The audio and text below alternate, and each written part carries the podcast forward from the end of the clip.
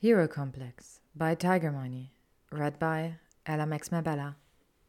Summary Hermione is trying to keep her menagerie from closing down. In an effort to stop this, she stumbles onto a murder, political games, and a missing person case. Chapter 1 Lemongrass does not keep cats away. That cat is back, called Charlie as he stepped through the back door, cradling a baby Namibian sandbagger dragon. Its wings had been torn by an ambitious lion cub during a playful wrestling match. Again! Hermione looked up from her desk where she had been doing the monthly accounts. Who knew Occamies were so expensive to feed? That sanctuary in Nepal had to be shut down last week because the Muggle government decided it was right in the middle of their blasting zone. I heard the same happened to the Burmese border. We should look at some land in Mozambique. Hermione shook her head. They are still finding landmines everywhere. So I guess Mildred is staying a little longer? Charlie jabbed his thumb over his shoulder to point at a runespoor in the enclosure outside. It's ridiculous that we can't get these creatures homed as fast as we should. Pets are hard work, Hermione. Not everyone can give them the attention they deserve. Charlie was being reasonable, and it irritated Hermione because she liked to think she was the reasonable one. A pathetic meow echoed outside the window closest to her desk. Hermione opened the window and stuck her head out. Not today, you greedy little coward. Either you come in and stay, or you're not getting any food. What is with that cat? Charlie had moved to the sofa, and the dragon was now nestling in his lap. I don't know. I feed it and offer it a space in the back for the night, but all it does is steal my ham sandwich and disappear. Ungrateful git. Maybe it's not fond of other cats. I'll have you know the rest of the cats are delightful. Mrs. Potts, a fat, fluffy ginger cat, suddenly launched herself onto Hermione's desk and proceeded to push her quills off the desk one by one. Jinxie, a miniature black cat, sat on the floor, listlessly pushing the fallen quills around the floor, while Saber, a Maine coon crossed with an African Blackfoot, pounced on the rejected quills. The meow came again, this time from the window box. Stop trampling my lemongrass, you ingrate, complained Hermione, opening the window to scold the cat. It simply ducked under her arm and jumped into the room, skittering towards the feeding room before anyone could stop it. Guess it was hungry? Charlie asked as Hermione stared dumbly at the patch of flattened lemongrass. The baby dragon purred and belched, setting Charlie's sleeve on fire. He calmly patted out the flames and continued to stroke the dragon into a doze. Charlie, I don't want to be a pessimist here, but if we don't get more funding, we're going to have to close. Oh, Miney, it'll be fine. No, you don't understand. If Bingley gets her way, she closed the entire department of magical animals, meaning there will be no more funding for anyone. She's already got a list of social improvement groups she wants to target. Claims there isn't enough money to support a bunch of useless animals when the wizarding world has bigger needs. Maybe this is something you can fight if you go back? The look Hermione gave Charlie could have peeled the forest green Victorian wallpapers from the wall. There was a sudden clang, followed by various cats growling and screeching at each other. A white blur shot through the room and out of the window. And stay out, Hermione called after it. Stupid bloody cat! Bugger, I'm going to be late. Charlie, don't forget to lock all the gates. It happened one time. Miney, you don't need to remind me every day. That one time nearly cost us an arm and a leg. Don't tell me. I still limp when it's cold. Tiffany Bingley had plans. Big plans. The kind of plans that saw her complete her Hogwarts education in a mere six years and her apprenticeship within the Ministry of Magic in only one. Ambitious was too small a word to truly describe Bingley's pursuit of power. The youngest Minister of Magic was her goal, and by Merlin, Morgana, and Mordred, she was going to achieve it. After all, her motto was, the ends justify the means, and she embraced every letter of it.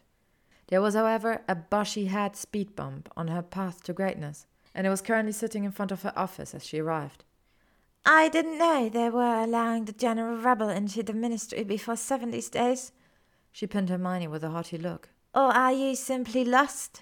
Hermione rose from her seat beside Bingley's office door and brushed down her sensible professional office pantsuit. I was looking for the Department of Magical Creatures, usually on the second floor of the basement, but there was a sign that they had moved. The witch in the art room pointed me here. Unless you're an unregistered Veela, I don't see what business you have with that department, replied Bingley, crossing her arms. My business with them is my own. Could you just tell me where they have been moved to? Oh, come on! Like I would do anything to help Hermione Granger. You leaving the ministry has been the best thing to happen to this place, so I'm not about to assist you wiggling your way back in here. You have no idea the amount of chaos you caused, which I have to fix. Hermione had spent most of her life dealing with people like Bingley, and she had learned long ago you only punched them when the rope they'd hung themselves with was around their necks. And yet, the urge she smacked that perfectly done up face was more tempting than her favorite cranberry muffins at the coffee shop in Finchley. Hermione took a calming breath, plastered a smile on her face, and nodded. I see, I was misinformed about the directions. I'll find my own way, thank you. Hermione's passiveness, while interpreted as weakness, was anything but. As she walked away, she already had a twenty step plan on how to send Bingley exactly where she belonged. Hell. That night, after tracking down the Department of Magical Creatures in the sub basement level of the Ministry and putting her case forward for a massive fundraising drive, Hermione embarked on the Wizarding World equivalent of Googling Bingley. She pulled out every back tissue of the Quibbler and Daily Prophet she owned.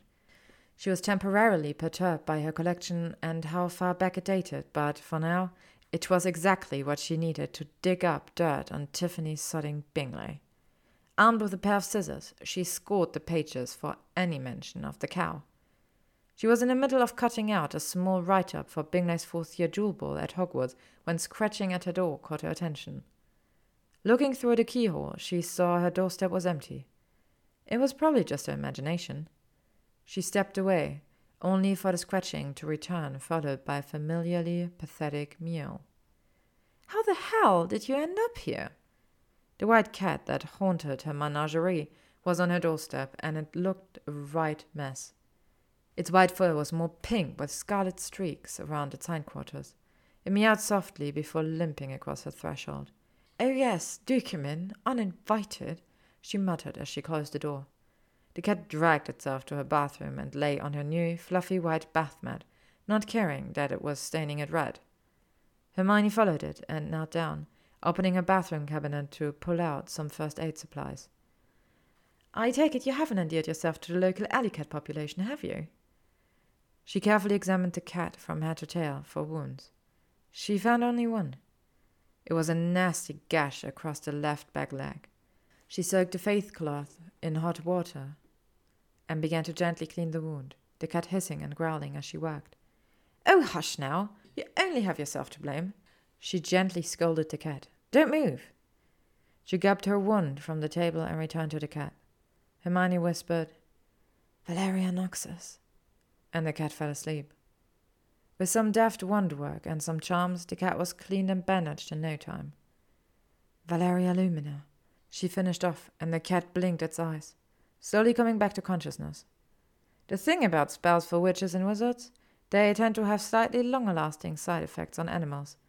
So when the cat woke up, it was a little woozy. In other words, the cat was as stoned as a Hufflepuff after newts. Her kitchen clock helpfully informed her that it was almost two in the morning and she should go to bed, refusing to be dictated to by a clock, and made a pot of Jamaican Blue Mountain coffee, for she, Hermione Granger, had a mission to complete. Thank you for listening to today's chapter of Hero Complex by Tygermine, read by Ella Max Mabella. If you would like to stay up to date on upcoming chapters and stories, you can follow me on AO3, YouTube, Spotify, Tumblr, or Instagram. Thank you all for listening.